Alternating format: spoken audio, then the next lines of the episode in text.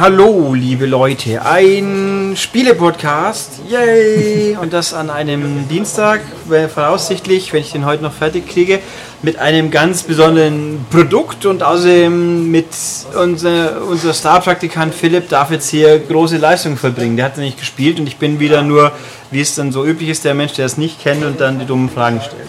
Also Philipp, was haben wir denn Schönes? Oder, Heute ja. stellen wir äh, Dix Nightcrawler, beziehungsweise in Deutsch heißt es Privatdetektiv Dix vor. Ein Spiel für Sonys Wonderbook. Ja, nämlich dieses fantastische was, äh, Klappteil mit Kamera, das uns letztes Jahr auf der Pressekonferenz so ganz besonders fasziniert hat. Und wieso das jetzt, wieso aus dem Nightcrawler ein Privatdetektiv wird, das gut passt zur Story, wahrscheinlich, weil naja, abschreckend wirken könnte. Ist ein Nightcrawler jetzt eigentlich spezifischer? Ist, das ein, ist Nightcrawler eigentlich einfach Raupe oder habe ich gar nicht nachgeschaut? Ich weiß es auch nicht, aber ähm, das heißt, das ist. Dass ähm, alle. Das heißt, dass alle äh, Charaktere, die drin vorkommen, Wortspielereien sind und auch äh, Kinderreime. Also man, es gibt die Itzy Bitsy Spinne, ah. Humpty Dumpty das Ei. Wahrscheinlich ist Dix Nightcrawler ist es wahrscheinlich auch ein Kinderreim, der mir jetzt zumindest nicht bekannt ist. Der mutmaßlich aus dem Englischen kommt. Ist eigentlich mehrsprachig? Haben wir das ausprobiert? Das haben wir nicht ausprobiert. Okay, also jedenfalls, es ist offensichtlich Deutsch. Äh, es ist sehr, sehr gute Synchro, würde ich so sagen, von dem. Ich habe gehört, ich habe nicht zugeschaut, ich habe es aber mitbekommen. Ja, die Synchro ist überraschend gut, ja. Also es reißt einen nicht irgendwie raus. Also da hat sich schon jemand ernsthaft Mühe gegeben dabei. Ja, also was haben wir hier? Es ist ein Abenteuer. Spiel oder ein Knobelspiel oder was ist es eigentlich? Ja, es ist so eine Art Wimmelbildspiel, könnte man sagen, mit äh, gelegentlichen äh, Szenen, wo man halt selbst eingreifen muss, wo man, wo man irgendwie das Buch drehen muss, manipulieren muss, man muss akustische Signale zurückgeben oder sonst was. Also es ist im Endeffekt eine interaktive Geschichte, wo man mit eingreifen kann. Mhm. Also schon aber mit Rätselaspekten. Ja. So ein, ein Cluedo-mäßiges. Warte mal, Cluedo? Cluedo? Wie spricht man das eigentlich aus? Clueso sagt man sicher nett, das ist klar, das ist ein Underdepp.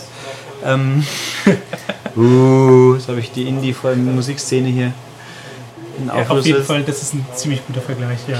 ja also da Detektivstory mit Eingriffsmöglichkeit. Ist eigentlich und auch überhaupt nicht auf Kinder gedreht, oder? Also es ist, äh, äh, wie soll ich sagen, für alle Altersstufen verdaubar, wenn ich es richtig mitbekommen habe. Es ist überraschend ja zugänglich, auch wenn man jetzt zum Beispiel keine acht Jahre alt ist.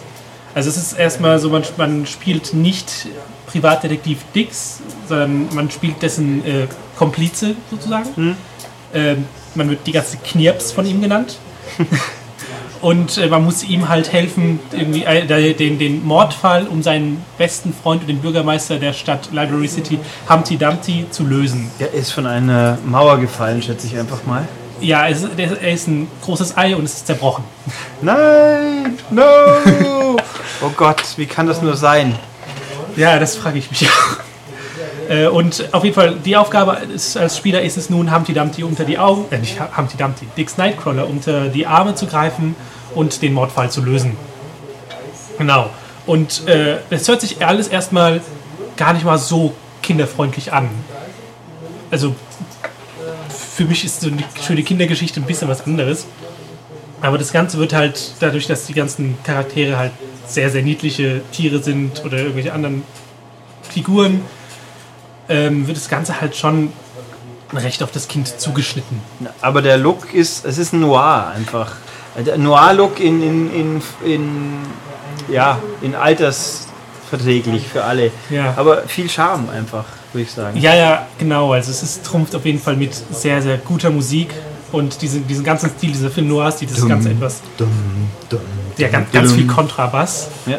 Äh, und äh, dieses ganze Düstere und Dunkle steht halt so ein bisschen im Kontrast mit dieser, mit dieser kindlichen Grafik und Optik, aber es passt dann irgendwie auch, weil die Charaktere halt, wie sie angezogen sind, was für Musik sie hören, was für Autos sie fahren, wie die Stadt aussieht, das Ganze passt einfach harmonisch sehr gut zueinander und das ist, spricht einmal durch, die, durch diese kindliche Optik natürlich Kinder an, aber als selbst Erwachsene sind nicht abgeschreckt davon, irgendwie mal mit ihren Kindern zusammen zu spielen, wenn sie das jetzt sich mal angucken. Und ist auch animiert, ist es auch gut, denke ich mal, oder? Ja, äh, animiert bzw. gemacht wurde das Ganze ja von den äh, Moonbot Studios, die unter anderem auch einen Oscar für einen Kurzanimationsfilm bekommen haben. Äh, der Film heißt The Fantastic äh, Flying Books of Mr. Norris Lesmore. Das ist ein ganz putziger Film, den habe ich mir gerade eben angeguckt. Ich muss zugeben, dass er mir gar nichts sagt, aber es. Aber immerhin, Preisträger muss man schon ein bisschen was zumindest drauf haben, offensichtlich. Nee, also es ist. Und auch, also spielerisch ist es. Es ist nicht einfach bloß dummes Rum, Move rumgewackelt, haben wir festgestellt. Genau, also man, also ich habe die Demo gespielt, da war das erste Kapitel spielbar und da musste ich zum Beispiel kein einziges Mal den Move-Controller in die Hand nehmen. Äh, man hat äh, anfangs zum Beispiel muss man, man muss sehr oft das Buch rumdrehen, um zum Beispiel verschiedene Szenerien von verschiedenen Perspektiven zu erblicken. Man, man, jedes, jede Seite auf diesem Wonderbook ist eine neue Szenerie, ein neuer Tatort oder sonst was. Neues Gebäude im Endeffekt. Also man spricht, man sieht auf dem Bildschirm, auf seinem Wanderbook wird ein Haus errichtet. So, so ein bisschen wie beim 3DS, wenn ich durch die AR-Dings blicke. Genau.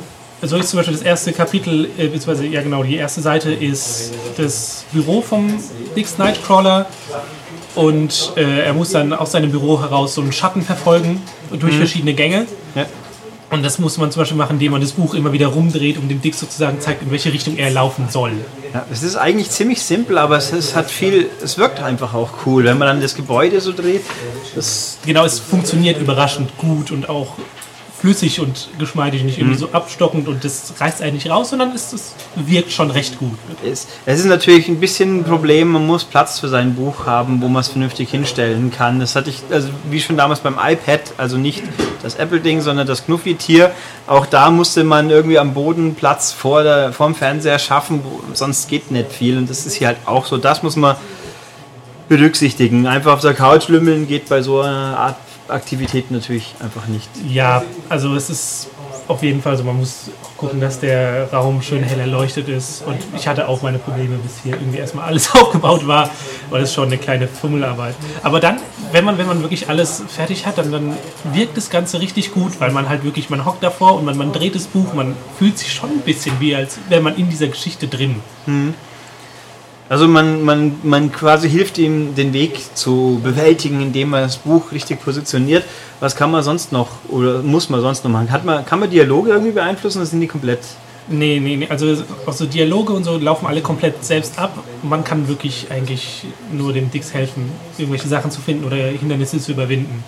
So war es zum Beispiel so, dass ähm, eine Seite im Buch war der Eingang zu einem Nachtclub. Und auf der rechten Seite war der Nachtclub und links war halt so, so, ein, Fahren, so, ein, so ein Mast mit einem Draht drüber. Ja. Man musste das Buch so lang, so viel zu knapp klappen, bis Dix diesen Draht erreichen konnte. Dann konnte man es wieder aufmachen, dann konnte er schön rüberklettern. Das hat auch was. Also es ist schon, schon lustig. Was mache ich mit Move dann eigentlich faktisch noch? Weil ein bisschen brauchen tut man es ja doch, oder? Äh, also im ersten Kapitel gar nicht, beziehungsweise so gut wie gar nicht. Äh, man, man konnte, später musste man ein akustisches Signal geben zu einem bestimmten Zeitpunkt und da hätte man auch anstelle des Klatschens oder des Rufens hätte man auch einfach den Move-Controller drücken können.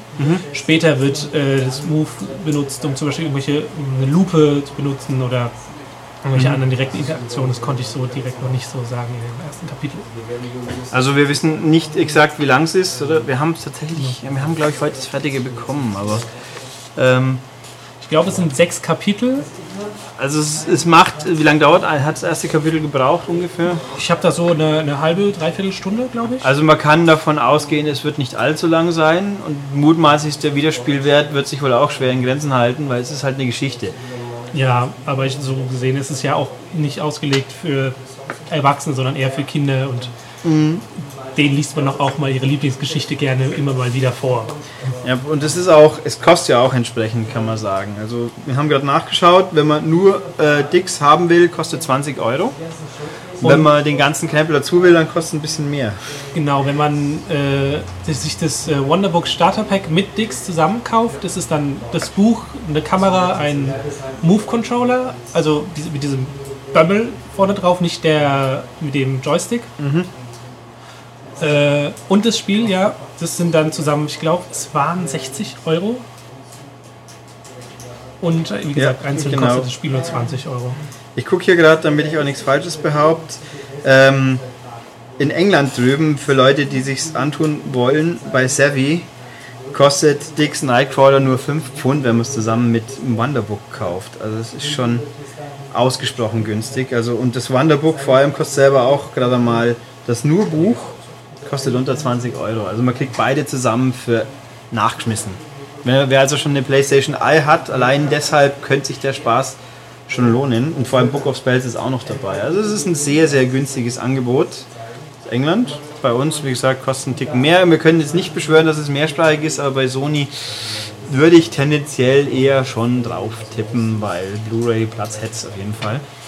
Ja, also ich würde sagen, ich muss zugeben, ich habe das Spiel das erste Mal gesehen letztes Jahr auf der Gamescom bei der Sony-Pressekonferenz, die ja vollgestopft war, also völlig wirklich ironiefrei, die war vollgestopft mit interessanten Sachen, was man so gar nicht gewohnt ist von Sony an sich und dann vor allem Gamescom-Pressekonferenz. Und Noch diverse Spiele warten wir noch, von Until Dawn haben wir schon lange nichts mehr gehört.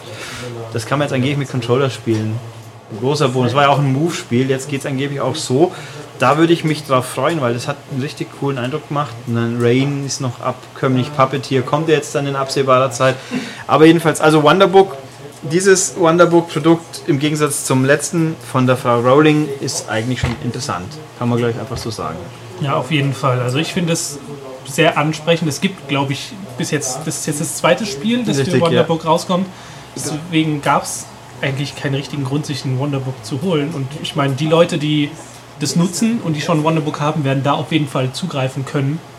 Weil das ist auf jeden Fall eine sehr schöne Geschichte. Ja, und da bin ich mal gespannt, wie das dann so läuft. Also das, ja, mal gucken. Also da, ich muss, ich glaube, ich muss das in England echt bestellen. Für ein paar Euro ist es, kann man schon machen. Ähm, so, dann mal zu dem, weil, also mehr können wir noch nicht endgültig sagen, weil stimmt eigentlich wieso, es kommt diese Woche raus und wir haben jetzt erst das fertig. Na, mal gucken. Mal gucken, ja. Also Wonderbook an sich noch, damit wir es hier noch abrunden, äh, kam eine fantastische E-Mail just gestern, deswegen habe ich auch dran gedacht, von Sony, dass dieses Jahr ein Jahr voller Spaß wird. Da kommt nämlich auch raus das Buch der Zaubertränke. Das ist quasi eine Fortsetzung vom ersten, das Buch der Sprüche. Jetzt kann man also Zaubertränke in Hogwarts brauen, was sicher unglaublich spannend wird. Ja, also ich habe kurz auch in das Buch der Zaubersprüche äh, reingeguckt und das fand ich eher uninteressant, beziehungsweise so wenig interaktiv. Also man, hatte wirklich nur diesen, diesen leuchtenden Bummel in der Hand und hat halt die ganze Zeit rumgewedelt. Und ich kann nicht sagen, ob das Buch der Zaubertränke nun eine schöne und sinnvolle Fortsetzung davon wird. Ja, also wir sind eher skeptisch. Was aber kommt, ist Dinosaurier im Reich der Giganten. Ich meine, mich vage erinnern zu können, auch das wäre letztes Jahr auf der Gamescom ein bisschen zu sehen gewesen. Vor allem, das ist in Zusammenarbeit mit der BBC. Da hat man zumindest, ich meine, das ist eigentlich das, was man sich gut vorstellen kann für so ein Wonderbook, so die ganzen Was ist was Bücher quasi in animiert. Wenn, Wenn es müsste viel mehr geben quasi. Gott, wenn es das schon gegeben, hätte, als ich ein Kind war. Ja, vor allem 20 Euro für. Nehmen wir an, dieses Dinosaurier-Ding würde dann auch 20 Euro kosten. Ein normales Buch kostet wahrscheinlich auch nicht wirklich weniger. Ich hab, muss ich jetzt gerade zum Spaß mal nachgucken. Was kostet ein Was ist was Buch in der heutigen Zeit?